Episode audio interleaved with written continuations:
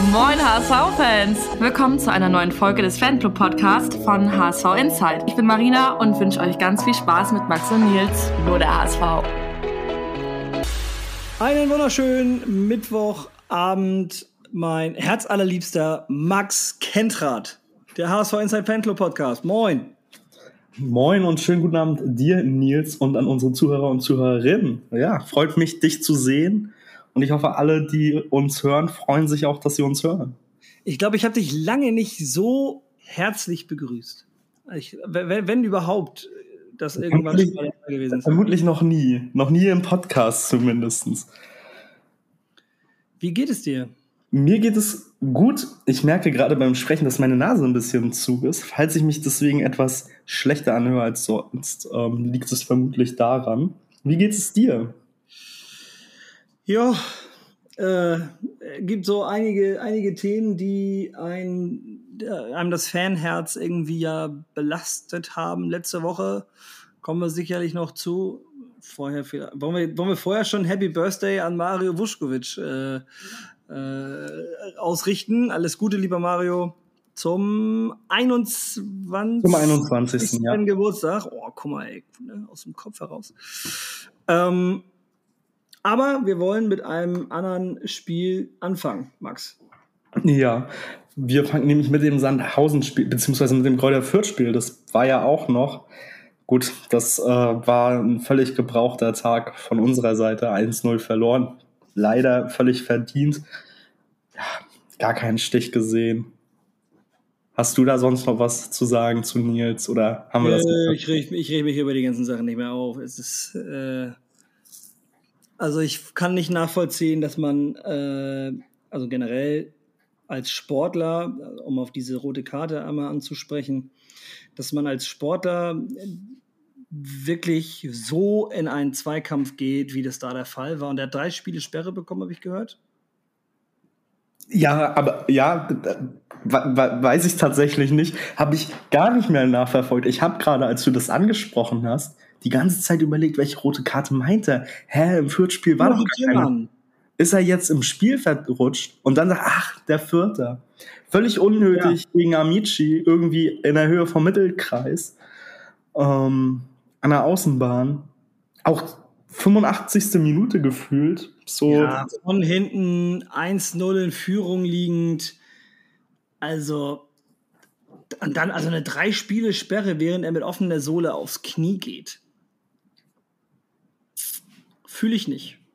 Fühle ich gar nicht. Was hatte Schonlau bekommen? Äh, Schonlau hatte, hatte glaube ich, zwei Spiele. Zwei Spiele wegen, aber das ist ja die, die Mindestanforderung. Also. Ja, gut, aber trotzdem, ja, zwei Spiele Sperre als Mindestanforderung für ein bisschen Trikotzupfen und drei Spiele Sperre, wo der Ball, ich habe hier gerade noch mal ein Bild, das Bild vor Augen. Ja, es sieht schon aus. Zwei Meter weit weg, ja, und er geht da mit gestrecktem Bein auf Amicis Knie, der übrigens ein Vollsprint ist dann denkst du dir auch so, ja, weiß ich jetzt nicht. Also drei Spiele. Aber gut, also ich, ich, ich beschwere mich da nicht mehr drüber. Es ist, wie es ist. Und ähm, von mir aus können wir, können wir das mit Kräuter Fürth einfach abhaken. Es ist wahrscheinlich sowieso das Beste. Ich wollte gerade sagen, besser ist manchmal. Dann nur ein Punkt, bevor wir zur, ähm, zum Sandhausen-Spiel kommen. Im Vorfeld des Spiels hat Bascho ein Interview bei transfermarkt.de gegeben, wo er unter anderem gesagt hat, dass äh, diese Dinge in der Führungsetage stattfinden, müssen von den Verantwortlichen untereinander geklärt werden.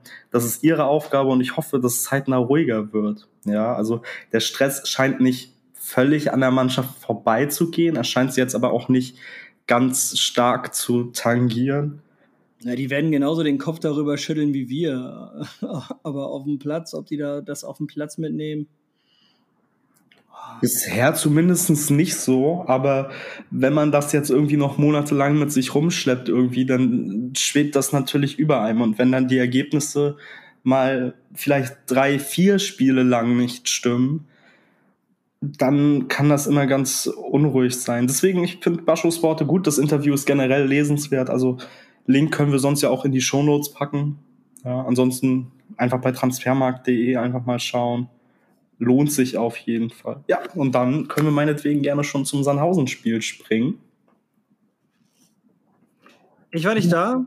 Von daher äh, fang du gerne mal an, von, von deinem Tag und im Stadion irgendwie zu erzählen. Du warst ja richtig, richtigerweise nicht da, wie du schon gesagt hast. Ja, der Tag an sich war unspektakulär, so bis auf Fußball im Stadion. Ja, bin hingefahren mit dem Auto, abgestellt, äh, kurz noch meinen Bruder besucht, der arbeitet in äh, Eidelstedt in dem Body Attack Store. Da kurz mal Hallo gesagt. Und äh, ja, dann im Stadion gewesen, den 25 Sandhausener, die mitgekommen sind, persönlich fast noch guten Tag gesagt. Ähm, ja, ansonsten war jetzt rund ums Stadion weiter nichts Erwähnenswertes. Wobei halt auch echt schön, wie voll das ist. Ja, also fünftes Jahr, zweite Liga, der Heimbereich komplett ausverkauft. Gegen einen Gegner wie Sandhausen. Finde ich richtig gut. Finde ich richtig stark. Ja, also das ist ja sowieso so eine Sache, die auch von den Ultras sehr gelobt wird, dass da was zusammengewachsen ist auf der Tribüne. Und ähm, ja, wunderbar. Also auf jeden Fall ein starkes Zeichen der HSV-Fans an den, an den Verein und auch an die Öffentlichkeit, dass man da auf jeden Fall zum HSV steht. Ja, die Stimmung war übrigens gut im Blog. Ich fand sie ein bisschen angespannt und ein bisschen gereizt. Ähm, der ein oder andere Becherwerfer hat sich auch äh, eine gefangen.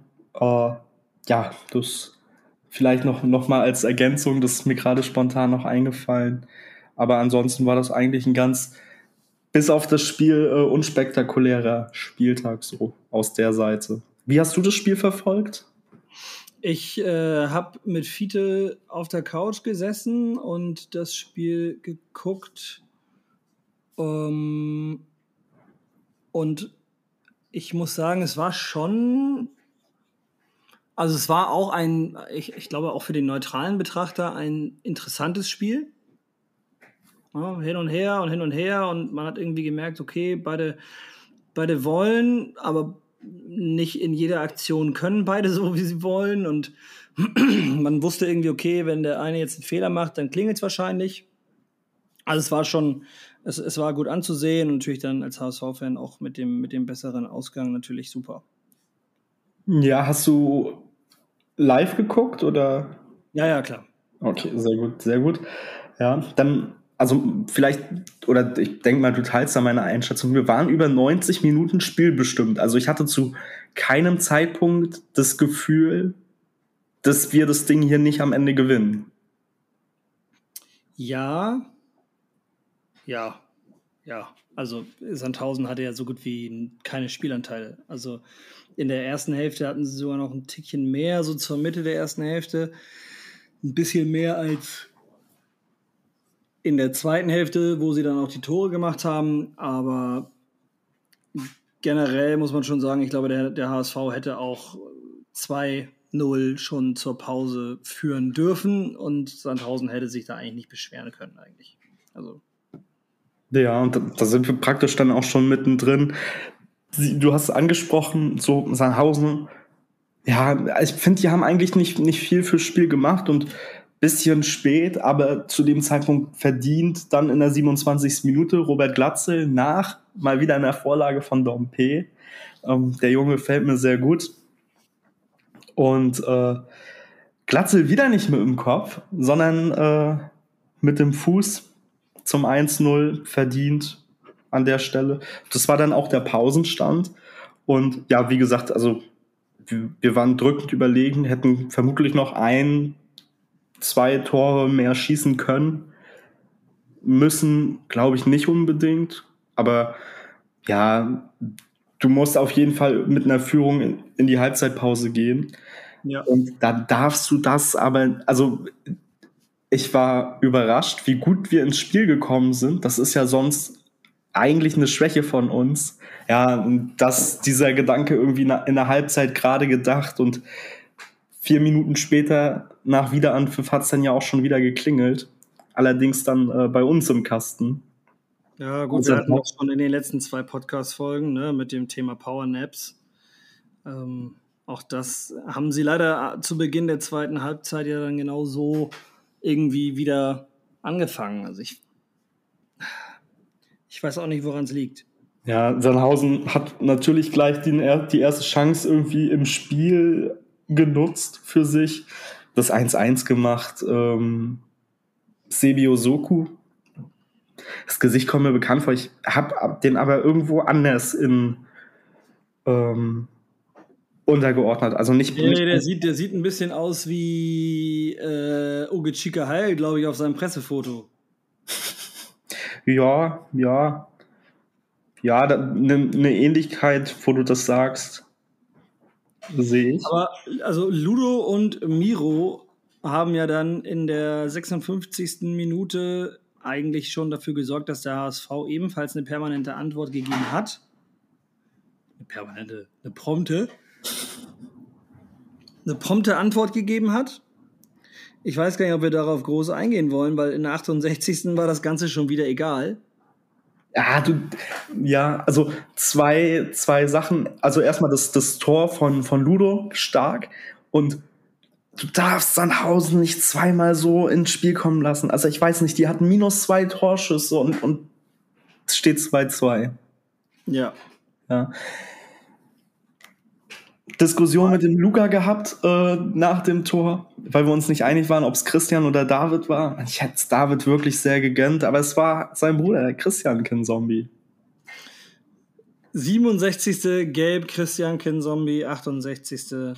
Tor Christian Kinzombie. aber du hast es gerade schon gesagt, Sandhausen hatte minus zwei Torschüsse und äh, haben, die haben dann auf Minus eingestellt, weil Alexander Zirov in der 74. Minute gedacht hat, Mensch, äh, wir brauchen nochmal für die Statistik nochmal einen Ball aufs Tor. War längst das Falsche und schon stand es 3-2 für den HSV. Ja, da hätte ich mich wirklich gefreut, wenn man das Tor noch einem P zugerechnet hätte. Ähm, ja, aber gut, passiert. Also wer es dann schlussendlich macht, ist egal. Hauptsache das Ding ist, landet im richtigen Tor aus unserer Sicht. Alte Kreisliga-Weisheit. Ja. Deswegen. Ja, und dann war so kurz danach, glaube ich, eine Chance für Sandhausen, wo ich so dachte, so, boah, jetzt bitte kein 3-3. Ja, und dann kein 3-3 und Glatzel dann praktisch postwenden an diese Sandhauser, Sandhausener, Sandhäuser, wie sagt Häuser. man? Sandhäuser, äh, Häuser wahrscheinlich. Ja, Häuser und HäuserInnen. Mhm. Ähm, ja, mit, mit dem wichtigen 4-2, wo dann auch so ein bisschen, ja, nicht, nicht wirklich Ruhe in die Partie kam, aber du wusstest, okay, diese zwei Tore lässt du dir jetzt vermutlich nicht nochmal nehmen. Ja. Das hat man aber auch Sandhausen angemerkt, die wussten das genauso. Also ab dem Punkt war dann auch bei denen, da waren sie gebrochen. Ich finde, das konnte man im Fernsehen sehr gut sehen. Die waren mit dem 4-2, waren die dann auch einfach hinüber. Also das war halt für die ein Riesenkraftakt schon bis dahin. Und klar, wenn du 1-0 hinten liegst, dann das 1-1 machst, ähm, auch zu dem Zeitpunkt, äh, zu Beginn der zweiten Halbzeit, dann kriegst du es 2-1, hast wieder eine postwendende, äh, prompte Antwort. Das ist natürlich äh, schon so, dass du dich dann auch motivierst. Das Eigentor hat wahrscheinlich dann auch nochmal dafür gesorgt, dass sie gesagt haben, komm, ist jetzt, ist jetzt passiert, aber lass nochmal angreifen. Und der, das 4-2 war dann einfach der Genickbruch. Ja, vor allen Dingen, weil das ja wirklich Postwenden, also fünf Minuten ähm, selber irgendwie noch eine Chance gehabt oder so eine Halbchance und dann kriegst du gleich noch einen auf den Deckel. Ja, da verliert man dann auch so ein bisschen die Lust am Fußballspielen. Also du hast halt auch so Tage, wo du dann weißt, okay, dann geht hier jetzt leider auch nichts mehr. Aber das soll uns egal sein. Wir sind Zweiter, 36 Punkte. Doch stabile Rückrunde, äh, Hinrunde. Hoffen wir auf eine stabile Rückrunde. Ähm, wie hast du das ähm, mit Bascho mitbekommen nach dem Abpfiff? Die, die Worte. noch eine Sache zum, zum Spiel, bevor wir nochmal auf Bascho kommen. Äh, Valon Zumberi hat sein Debüt gegeben in der 85. Eingewechselt für unseren neuen Rechtsverteidiger in Spee, Renzi Königsdörfer. Also Valon Zumberi mit seinem Debüt, auch Glückwunsch dazu freut mich. Ich habe den im Trainingslager getroffen. Super bodenständiger Junge, ackert viel, bringt sich da ein, ist laut, macht Also man, man hat irgendwie das Gefühl, so auch von außen, dass er auch Bock hat, was dazu zu lernen. Und ich finde das, ich finde das super, ich finde das geil. Und äh, von daher Props und Fistbump an Valon zum Beri zum Zweitliga-Debüt für den HSV. Ja, also das hat mich auch gefreut für den Jungen, dass der, dass der ein bisschen äh, Spielzeit gesammelt hat. Ja. Jonas, also dann, dann auch noch ganz kurz zum Spiel. Äh, Sonderlob äh, für Jonas David, der seinen Job wirklich sehr gut gemacht hat neben Bascho. Ja. Hat Und hier auch schon Kritik, vor allem auch von mir bekommen, aber hat das tatsächlich sehr ordentlich gemacht, muss man ganz ehrlich sagen. Also es war eine eine starke Partie, übrigens ja nicht nur von äh, Jonas David, jetzt wo du es gerade sagst, sondern auch der von mir viel kritisierte Captain Lustlos, Sonny Kittel, hat äh, meiner Meinung nach ein sehr gutes Spiel gemacht, hat die Zweikämpfe wirklich auch mal angenommen. Ähm, und zwar hat hat er sie so angenommen, dass es mir sogar positiv aufgefallen ist. Und hat generell einfach ein bisschen so gewirkt, als wäre er ein bisschen weiß ich nicht, äh, als, als, als, als hätte sich was getan. Ich hoffe natürlich jetzt, dass er daran anknüpft, dass es jetzt keine Eintagsfliege war. Weiß nicht, ob die USA-Reise ihn vielleicht ein bisschen nochmal beflügelt hat, so die bevorstehende oder so. Aber ja. ähm, insgesamt haben beide, die ja zuletzt vom, auch von mir so Kritik abbekommen haben, haben beide ein gutes Spiel gemacht und ähm, ich finde es gut, ich finde es schön und hoffe natürlich jetzt, dass sie das halten können. Ja, das hoffen wir. Kittel in, in der Hinrunde leider recht schlecht, was irgendwie die, also was, was schlussendlich an Zielbahn bei rumgekommen ist. Körperspannung, Körpersprache, es war einfach.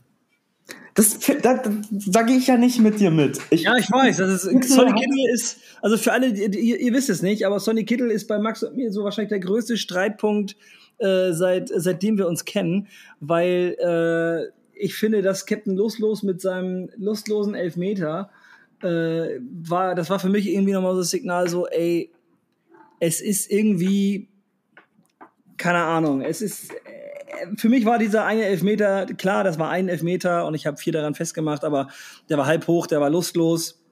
Vor der Saison, beziehungsweise am Ende der letzten Saison, hat äh, Max ja gesagt, er glaubt eher, dass die Zeit von Sonny Kittel zu Ende ist. Ich habe gesagt, naja, wenn man nicht mehr investieren muss und das Risiko gering ist, kann man jemanden wie Sonny Kittel auf jeden Fall halten. Nach der Hinrunde würde ich jetzt sagen, eine Verlängerung ist zu 99,9 Prozent ausgeschlossen von Sonny Kittel, egal zu welchen Bezügen.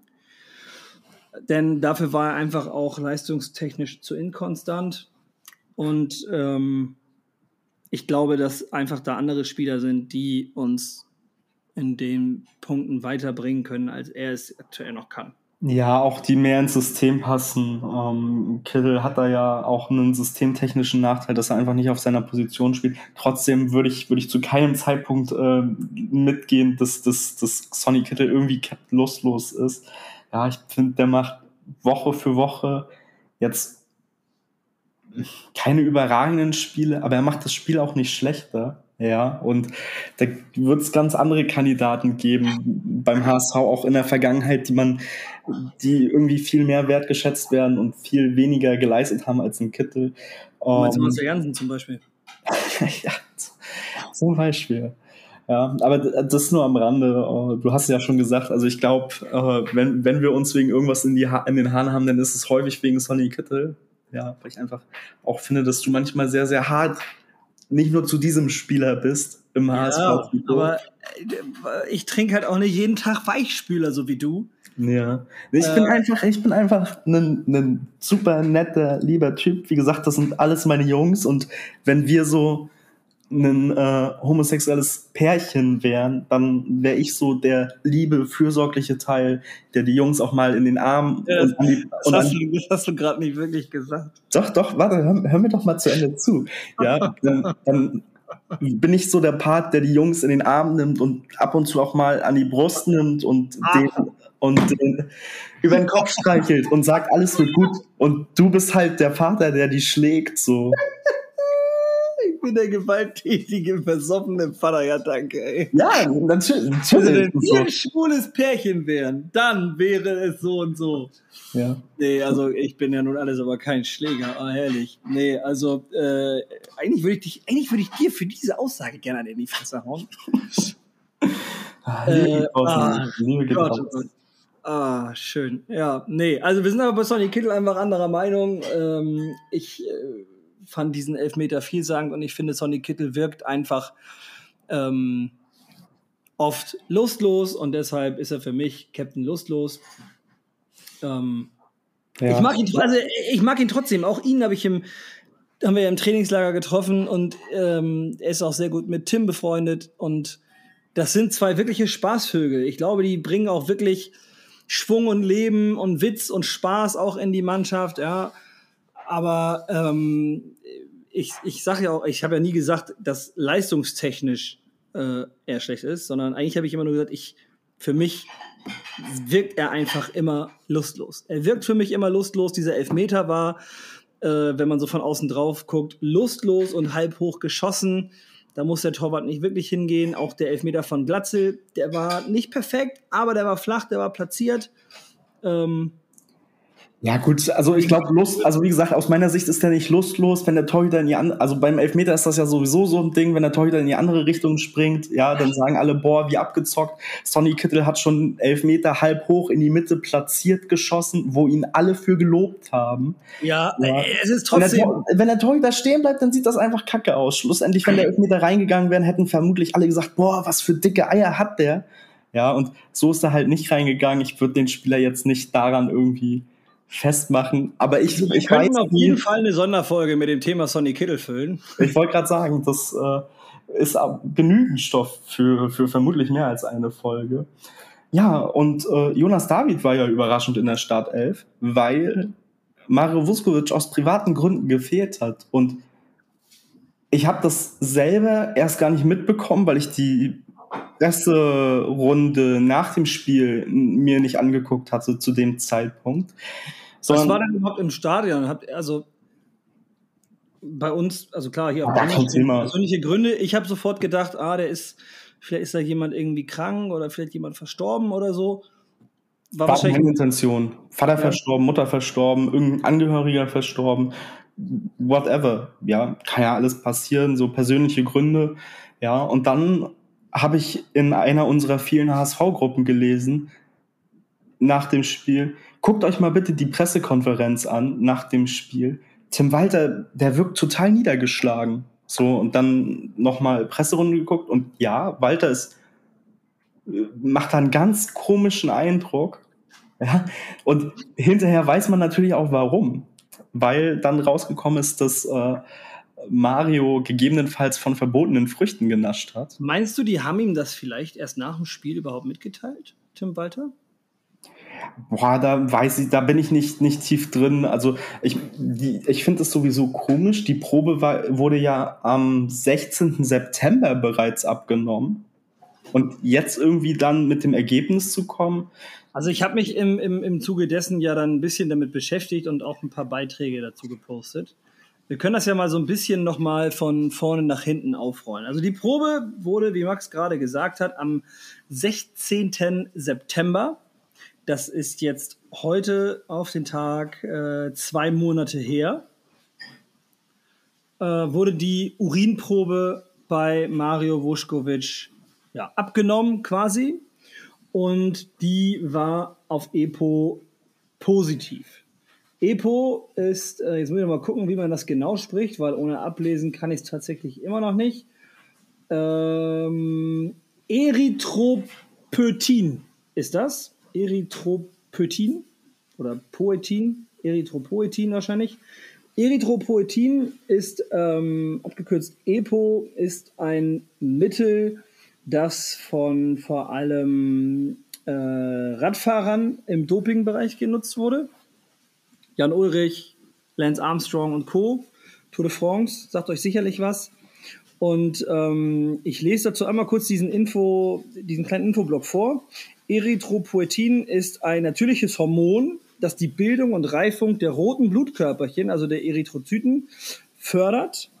Und äh, dadurch wird die Transportkapazität des Blutes für Sauerstoff beispielsweise erhöht. Es ist also eigentlich ein, ein ähm, Dopingmittel zur Leistungssteigerung aufgrund des besseren, der besseren Sauerstoffzufuhr. Also äh, eigentlich so ein Ausdauerding wahrscheinlich. Mhm. Äh, zu 90 Prozent wird dieses Hormon in der Niere gebildet, aber eben auch in der Leber, im Gehirn, in der Gebärmutter. Gut, in Vuskovic äh, Gebärmutter wahrscheinlich nicht. Äh, Im Hoden und in der Milz. Menschen mit chronischer Nierenschwäche, einer Niereninsuffizienz zum Beispiel, leiden daher häufig unter einem Mangel an Erythropoetin und müssen dann das Hormon künstlich zu sich nehmen. Eine Nierenschwäche ist, würde ich sagen, bei Vuskovic ausgeschlossen aktuell, denn es gab danach nochmal negative Werte, also negative Proben. Zwei weitere Proben zwischen dem 16. September und dem heutigen Tag waren bei Mario Vuskovic nämlich negativ. Allerdings können zu hohe EPO-Werte auch auf eine Blutarmut, also eine Blutanämie, eine Herz- oder Lungenschwäche, eine Nierenerkrankung, so Nierenzysten, Harnstauungsniere oder eben auch Nierenkrebs, Hodenkrebs, auf solche Sachen eben halt auch ähm, können eben dafür verantwortlich sein, dass dieser Wert so hoch, ähm, so hoch ist. Eine Einnahme von künstlichem EPO deutet dann ähm, eben auf Doping hin und da gibt es aber, oder dazu muss man wissen, EPO kann nicht geschluckt werden. Das kann nur gespritzt werden. EPO kann nur gespritzt werden und nicht geschluckt. Das würde im Magen sonst sofort äh, zersetzt werden von der Magensäure und dadurch neutralisiert. Das zweite ist, dass ein ähm, Mensch, der künstliches EPO bekommt, zwei Monate, sagt man, zumindest sagen das die Doping-Fachleute, äh, ist zwei Monate lang nachweisbar. Das heißt, den Radfahrern hat man damals geraten, nimm maximal oder höher spätestens zwei Monate vor Wettkampfstart mit der Einnahme des Mittels auf, damit du nicht positiv bist. Das kann man natürlich jetzt ein bisschen runterbrechen, aber wir sind jetzt gerade noch in diesem Zwei-Monats-Fenster. Das heißt, wenn am 16. September die Probe noch positiv war äh, und danach dann negativ, ist es eigentlich auch schon wieder fast unwahrscheinlich, dass er sich viel, regelmäßig oder absichtlich damit irgendwie in Berührung gekommen ist. Es ist undurchsichtig. Vom Gefühl her kann ich es mir eigentlich nicht vorstellen, dass er das absichtlich oder wissentlich genommen hat. Ähm, es gab viele Kommentare dazu, viele, sehr, sehr, sehr, sehr, sehr, sehr viele davon unterirdisch so Leute, die dann gesagt haben, ja, ich weiß jetzt schon, das war sein Vater und sein Berater, die haben da das größte Interesse dran und äh, aktuell wird ja noch geguckt, was ist denn überhaupt Phase? Es gibt ja auch falsche Proben. Und äh, da kommt jetzt die B-Probe ins Spiel, die ist ebenfalls in den Statuten festgelegt. Das heißt, der Urin, der am 16. September abgenommen wurde, wenn der bei minus 20 bis minus 40 Grad gelagert wird, kann man da die Proben auch noch länger ähm, verwerten und von einer positiven Probe ähm, wird halt so lange der Rest aufbewahrt, bis das Thema geklärt ist. Eine negative Probe wird natürlich dann direkt vernichtet. Das heißt, ja. die haben noch was davon, von dem Urin vom 16. September von Mario Vuskovic, machen jetzt die B-Probe, um einen Verfahrensfehler, äh, einen technischen auszuschließen. Dann geht's weiter. In der Zwischenzeit ist er vom DFB gesperrt, logischerweise. Auch das ist kein Wunder. Es wurden Ermittlungen eingeleitet, auch das ist kein Wunder. Das ist alles ganz normales Standardprozedere. Ähm, und man muss mal auch ein bisschen davon wegkommen, dann bin ich auch fertig mit meinem Monolog. Ermittlungen äh, der Staatsanwaltschaft, das klingt so, das klingt so verbrecherisch. Ja, aber ähm, Ermittlungen sind halt eben da, um einen Sachverhalt aufzuklären, also zu ermitteln, wie ist der Sachverhalt gewesen. Und äh, da wird sich sicherlich Mario Vuskovic äußern, der HSV wird sich äußern, die Ärzte werden sich äußern, die Laboranten werden sich äußern, die ähm, Leute, die es damals abgenommen haben, irgendwelche Profis vielleicht aus dem Bereich Doping oder Medizin werden sich äußern. Und am Ende wird halt ein großes Bild quasi daraus gemacht und dann werden wir wissen, wie es damit weitergeht. Richtig, also waren viele Informationen drin jetzt. Ähm, Mario ist ja jetzt auch schon zweimal danach, also nach der, der Probe im September getestet worden und die Proben waren beide negativ. Ja, ja Spind ist durchsucht worden, nichts gefunden. Also gut, das hätte mich auch sehr überrascht. Ähm, ja, wie du schon sagst, Ermittlungen, Wohnungsdurchsuchung, Laptop, Handy irgendwie konfisziert. Ja, und deswegen da mal schauen. Der DFB hat ihn ja ähm, aufgefordert, eine Stellungnahme abzugeben. Haben sie, glaube ich, auch schon. Das weiß ich nicht. Das, das kann aber durchaus äh, sehr gut sein. Ansonsten, Mario beteuert, da nichts gewusst zu haben, nichts genommen zu haben. Ja, also ich halte ihn jetzt erstmal für einen, für einen guten Jungen und alles andere wird sich dann äh, gegebenenfalls zeigen. Ja, wichtig, wichtig an der Stelle vielleicht nochmal zu erwähnen, dem HSV droht erstmal gar nichts. Ja, also genau, das wollte ich auch sagen, ja. Dem HSV würde nur was, was drohen, wenn es halt einen Teamarzt äh, Mario irgendwas verabreicht hätte oder der HSV davon wusste, dass irgendwie Marios privater Hausarzt äh, ihm etwas verschreibt und der HSV ihn dann trotzdem einsetzt, trotzdem spielen lässt, nicht meldet. Ja, andere Spieler beim HSV haben erstmal nichts zu befürchten, weil die NADA wird erst aktiv, wenn es einen zweiten Dopingfall in der Mannschaft geben würde. Genau. Die, also vielleicht auch noch da zur, zur Info, die NADA ist die nationale Anti-Doping-Agentur in Deutschland, die sich eben mit diesen Dingen dann befasst. Es ist ein intensives Thema, es ist ein, äh, auch ein spannendes Thema. Also ich wusste vorher nichts von, von Evo, ich habe aber auch nie Radsport geguckt. Und was ich aber auch immer wieder höre, so von Leuten auch, die vielleicht irgendwie mal Radsport geschaut haben oder Radsport begeistert sind und auch wenn man selbst drüber nachdenkt, eigentlich macht Epo im Fußball keinen Sinn. Weil die, also diese Leistungssteigerung dieses einzelnen Spielers, also bei einem Radfahrer überträgt sich das ja mehr oder weniger auf das Fahrrad. Ja? Dann kann man sagen, okay, wenn er länger, äh, längere Zeit schnell treten kann, weil er was genommen hat, hat er natürlich einen Vorteil. Er fährt ja für sich. Und beim Fußball ist es aber eben so, ob das wirklich diesen Vorteil bringt, ja, in einem, oder vor allem einen Sieg, gerade bei einem Verteidiger, der ja keine Tore schießt. Klar, er kann sie verhindern, aber ob das wirklich einen Vorteil ergibt am Ende, wenn man solche Sachen nimmt, das lasse ich jetzt mal so dahingestellt. Vor allem, wenn danach die Tests negativ waren. Also, wenn er am 16. dann irgendwie äh, wusste, okay, die haben Urin abgenommen und er wusste, er hat was genommen, dann wird er ja auch gewusst haben, dass die, dass die Probe positiv sein wird. Und wenn er dann sofort aufgehört, selbst wenn er sofort aufgehört hätte, das zu nehmen, wäre er dazwischen eigentlich jetzt zwischen dem 16. September und dem heutigen Tag nicht negativ. Also das ist irgendwie ein bisschen seltsam. Vor allem, wenn davor ja auch, diese Proben werden ja immer wieder mal gemacht, wenn davor die Proben negativ waren und nur diese eine positiv, diese eine einzige Urinprobe, ist es eigentlich, so von dem, was ich über EPO gelesen habe, ist es nicht, deutet das nicht darauf hin, dass das ein künstlich hergestelltes EPO war, sondern vielleicht eher auf irgendwas anderes. Aber auch da wenn du irgendwie auf die Art und Weise von einer schweren Krankheit irgendwie erfährst, dann ist natürlich scheiße. Ja, da muss ich gleich einschreiten, Nils, weil ich glaube, dass du gerade einen Fehler machst, den viele Ach. Leute machen, nämlich sagen, Doping, das gibt's im Fußball nicht oder das macht doch im Fußball gar keinen Sinn. Und ich glaube, Doping ist im Fußball ein komplett unterschätztes Ding, weil Fußball ist theoretisch, also ist nicht nur theoretisch, sondern auch praktisch der Markt, wo am meisten Geld umgesetzt wird im, im, in der Sportbranche. Und wenn, also überall wird gedopt, bei Olympia, Boxen, so Radsport etc. Also warum sollen dann die Leute, die das irgendwie in diese Sportarten reinbringen, das beim Fußball nicht tun, wenn da doch am meisten Geld zu holen ist? Naja, das, beim aber warte, warte, warte, warte, warte.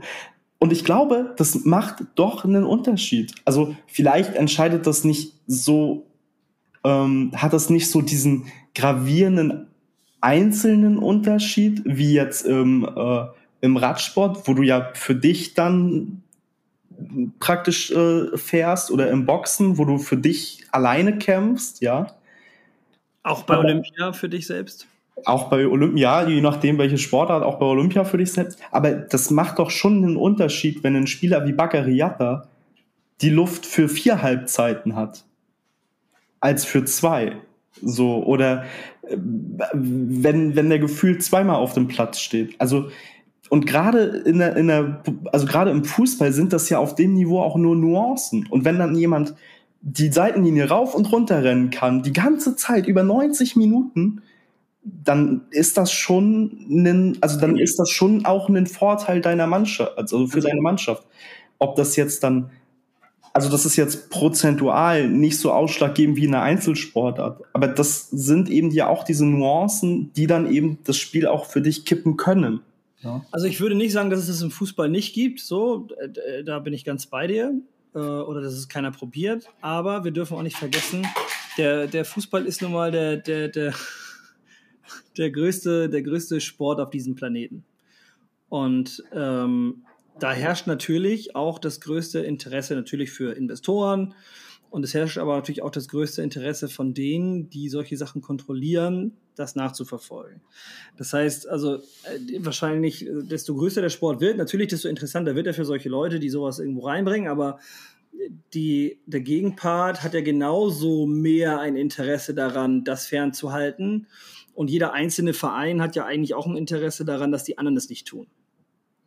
So, das heißt, eigentlich, ich würde sagen, das läuft zumindest parallel so, also das Interesse zwischen Doping irgendwo reinbringen und Doping irgendwo verhindern. Ich würde behaupten, das ist wahrscheinlich in jeder Sportart ähnlich, dass es so auf einem ähnlichen Level ähm, des Interesses läuft.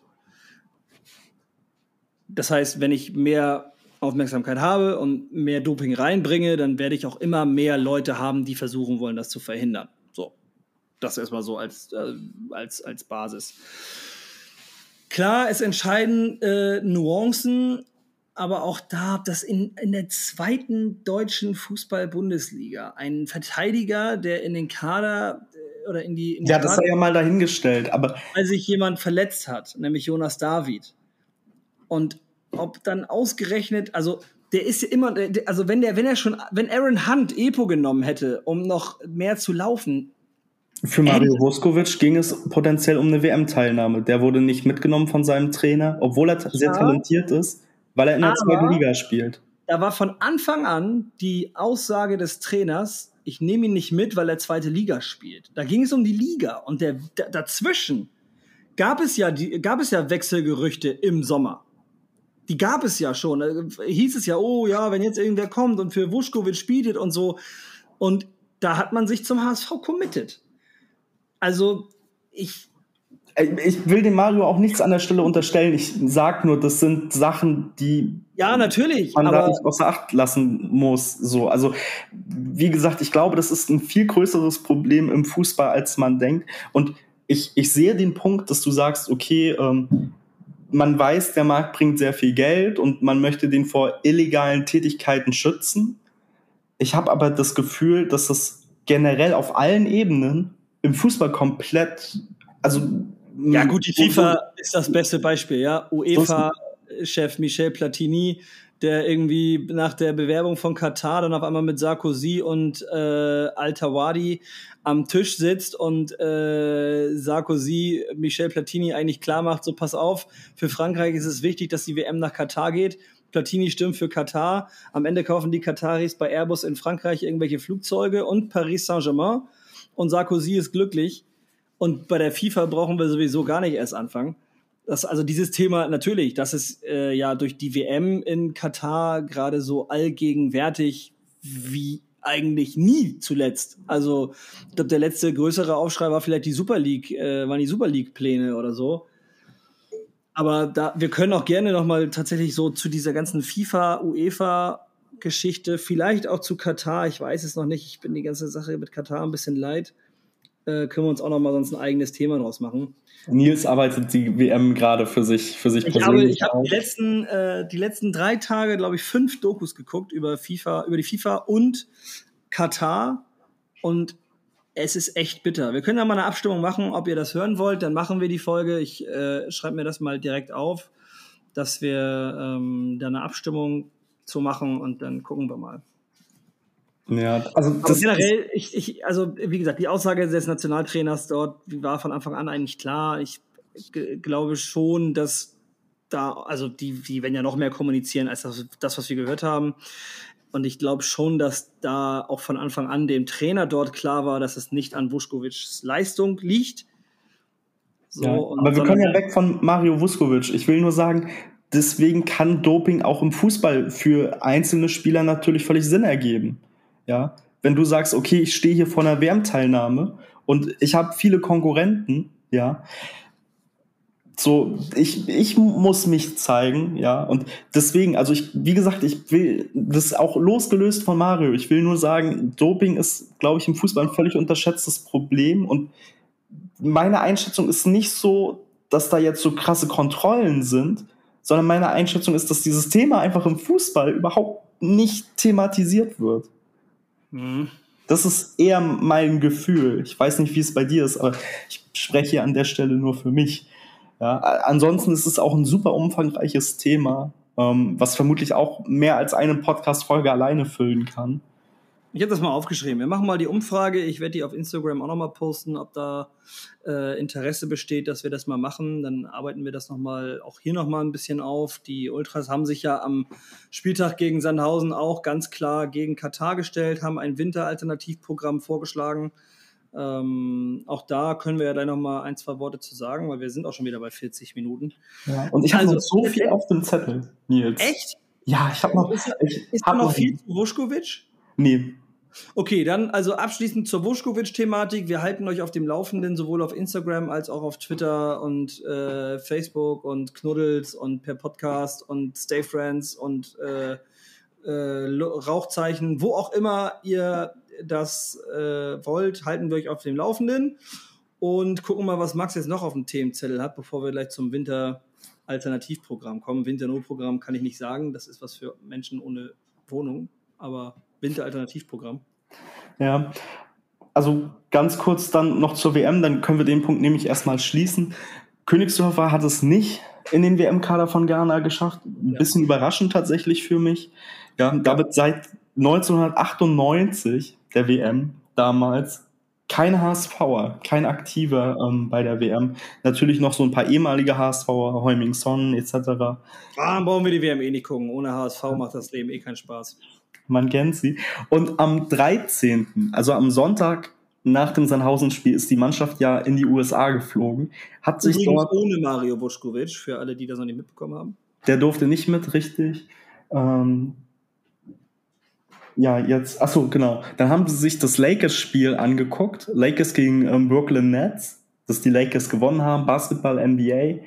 Und auf der, auf der HSV Instagram-Seite war ein Bild von Dino Hermann und dem Maskottchen von Orange County. Und hast du das Maskottchen gesehen? Nee.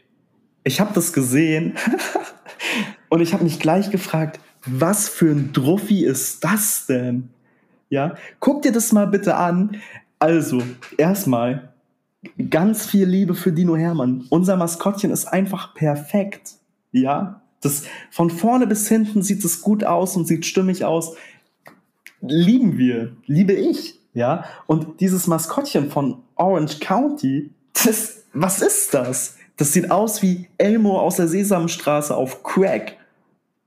Mit Davon gibt's, ist, auf der Video, ist das in diesem Video oder ist das ein Bild?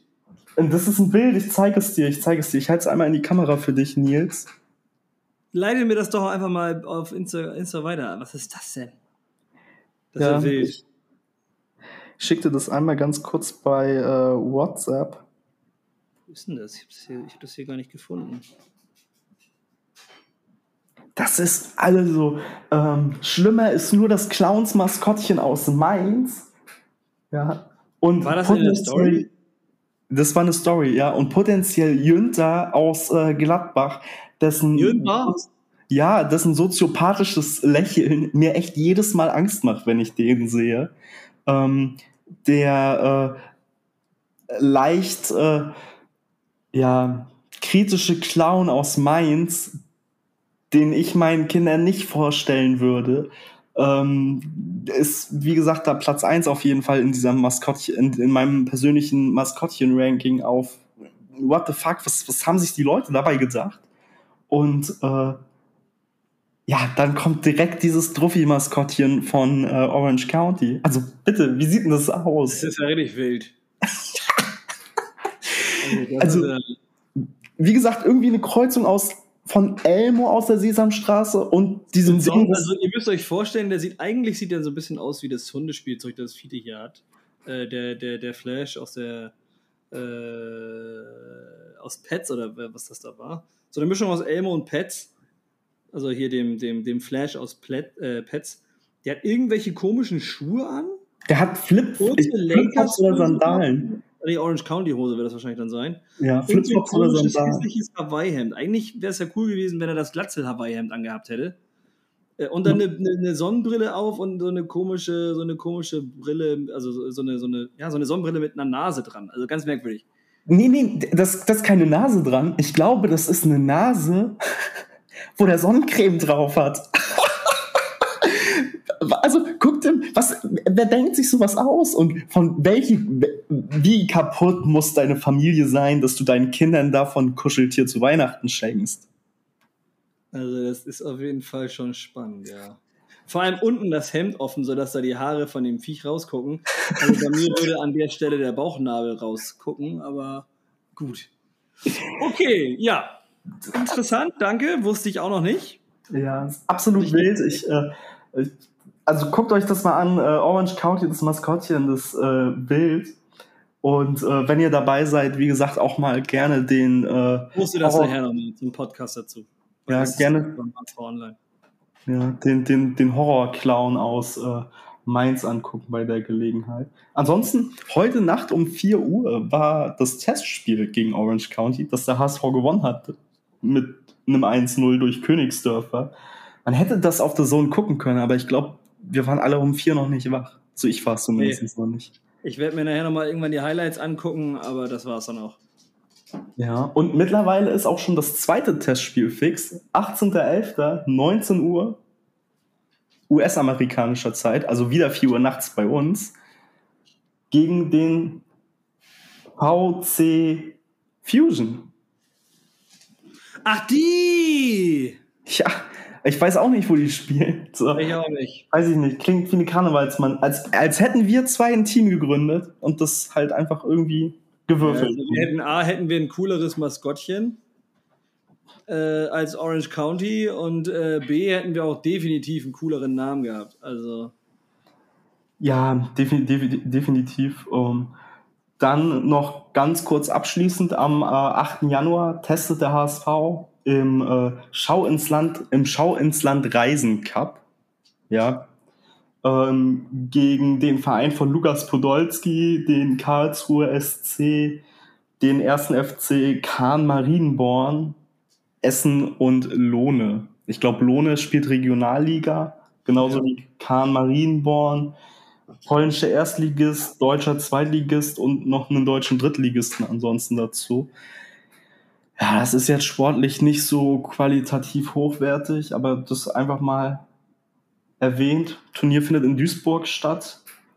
Ansonsten habe ich soweit zum Sportlichen nichts, außer dass Dompe äh, es in die Kickerelf des Tages geschafft hat. Ach, und, und zu Mario Vuskovic fällt mir noch ein, ein, eine Erinnerung ein. Der, der Jan von nebenan, der auch schon bei uns im Podcast war und äh, unter anderem auch die Fußballdebatte mitmacht, der meinte, dass bei dem Marco Russ, der mal bei Frankfurt gespielt hat, auch der, der EPO-Wert so hoch war und dann rausgekommen ist, dass er einen Hodentumor hat. Ähm, jetzt ist halt die, jetzt halt die Frage, was, was, was hofft man für den Mario? Hodentumor oder positive Dopingkontrolle? Das ist irgendwie beides scheiße. Also Hodentumor, weil das würde bedeuten, dass er ihn eh hat und dass er dadurch entdeckt wurde und dann kann man eher noch was machen, als wenn das Ding unbemerkt bleibt. Ja. Wir werden sehen. Das werden ja. wir auf jeden Fall sehen. Ein Punkt habe ich noch und dann ist meine Liste auch abgearbeitet. Das ist nämlich der Jahresabschluss, der finanzielle. Och, das ist ja dann wieder eine Sonderfolge eigentlich, ne? ja, wir können das einigermaßen schnell äh, ab. Ja, hau mal schnell die Zahlen raus. Ich habe mir die grob angeguckt, sah okay aus, aber mal gucken, wie die Zahlen dann demnächst aussehen, weil wenn sie das Geld von irgendwo vorgezogen haben, dann fällt uns das hinten nachher irgendwann auf die Füße. Ja, also die HSV Fußball AG erstmals seit mittlerweile zwölf Jahren und diese Zahl tut echt richtig doll weh irgendwie, hat einen Jahresüberschuss von ungefähr einer Million Euro Die Umsatzerlöse konnten um 60 Prozent gegenüber dem Vorjahr gesteigert werden. Ähm, Eigenkapital hat sich gesteigert von 31,8 Millionen auf 35 Millionen. Und äh, die Finanzverbindlichkeiten sind reduziert worden um 10 Millionen. Jetzt hat man nur noch ein bisschen über 41 Millionen äh, Verbindlichkeiten, was auch irgendwie ganz schön krass hoch ist. Aber gut, ich glaube, Schalke würde sich freuen, wenn die nur 41 Millionen Euro. Also Werder, Werder würde auch für diese Zahl töten, glaube ich. Also. Ja. Also verbleibende Netto-Finanzverbindlichkeiten betragen äh, noch 31,4 Millionen, konnten um 17,5 Millionen Euro verringert werden. Und äh, ja, das sieht richtig gut aus für den HSV. Das erste Mal seit zwölf Jahren. Ich glaube, der Anteil von einem ähm, Wettstein hätte ich jetzt beinahe gesagt, aber den meine ich gar nicht. Den Wüstefeld ähm, halte ich da dann doch für nicht so groß wie, wie er das vielleicht gerne hätte. Solche Zahlen verändern sich halt nicht innerhalb von kurzer Zeit. Nee, und ich glaube, da sind auch 15 Millionen Euro Corona-Bonus irgendwie drin oder wie man das auch immer nennt. Deswegen, ich, ja, also die Zahlen lesen sich auf jeden Fall gut. Wäre super, wenn man die in den nächsten Jahren auch bestätigen kann. Ähm, ansonsten guckt der HSV trotz der, der Position rund um Mario Vuskovic sich nach einem Innenverteidiger wohl auf dem Markt um, zusätzlich zu einer, zu einer Option im Sturm. Ambrosius zurückholen von seiner Leihe ist wohl erstmal keine Option, die man ernsthaft in Betracht zieht. Genauso wie ein Winterabgang von Sonny Kittel kein Thema ist. Äh, man möchte den Vertrag beidseitig gerne bis Saisonende erfüllen. Gleiches gilt für Tim Leibold, der auch nicht abgegeben werden soll. Und das wären dann auch schon äh, meine Themen jetzt nach rund 50 Minuten.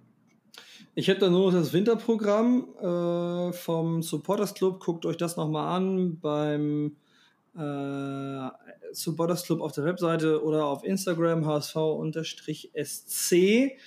Ich habe das vor einiger Zeit auch mal auf HSV Insight schon mal gepostet. Das könnt ihr als Alternative zur WM, falls ihr das ebenfalls nicht gucken wollt oder falls ihr neben der WM auch noch Langeweile habt, nehmt das gerne wahr. Auch bei unserer siebten sind wir natürlich immer glücklich, wenn ihr vorbeikommt und uns dann irgendwie supportet. Wir haben jetzt beispielsweise am kommenden Sonntag, am 20.11., ein Heimspiel gegen SC Europa 3. Da ist Anpfiff um 15 Uhr in Norderstedt. Willst du was sagen oder sieht das nur so aus? Nee, nee, also ich will gleich was sagen, aber du kannst erstmal zu Ende reden. Äh, Heimspiel gegen Europa 3 in Norderstedt. Wetter soll kalt sein, aber trocken. Gut, kalt ist das jetzt, wird das jetzt überall. Hauptsache es ist trocken. Und wir haben äh, unseren Community Cup in FIFA Ultimate Team 23 jetzt gestartet. Das heißt, ihr könnt euch bis zum äh, 22.11 um 23.59 Uhr noch für den Cup anmelden. Gespielt wird auf Xbox Series S und X, PlayStation 5, Stadia und PC. Am 23.11. bekommen dann alle Angemeldeten ihren, also den Spielplan. Anmeldung und Spielen ist kostenfrei. Und dann spielen wir insgesamt so vom 27.11. bis 18.12. Und ja, nähere Infos findet ihr auf unserer Seite in den, auch in den Highlights auf unserem auf unserem Account auf Instagram. Da ist ein Highlight abgespeichert, das Community Cup heißt. Da findet ihr die Infos. Dann auch nochmal. So, Fankalender sind auch noch welche übrig. Dann, äh, da, da könnt ihr also, wenn ihr noch Weihnachtsgeschenke braucht oder Nikolausgeschenk oder so, besorgt euch noch einen Fankalender fürs nächste Jahr. Sind noch welche übrig. Wäre schade, wenn wir die irgendwie nicht verwenden können oder wegschmeißen müssen oder so. Von daher guckt da, ob ihr dafür nochmal Verwendung habt oder nicht. So, so viel dazu.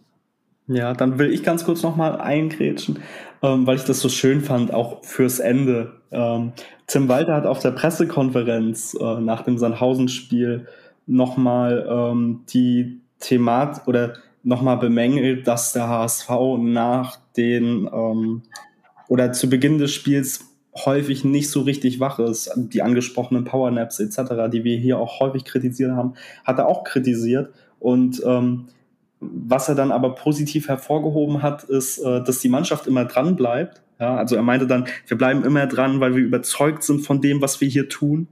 Und ich bin sehr, sehr stolz auf meine Mannschaft. Auch wenn sie mich manchmal verrückt macht, liebe ich sie alle. Ich fand das so schön. Mein, meine, das wären meine Worte. Es sind alles meine Jungs und liebt die auch alle. Egal wie schlecht sie manchmal spielen. In diesem Sinne, nur der HSV. Nur der HSV.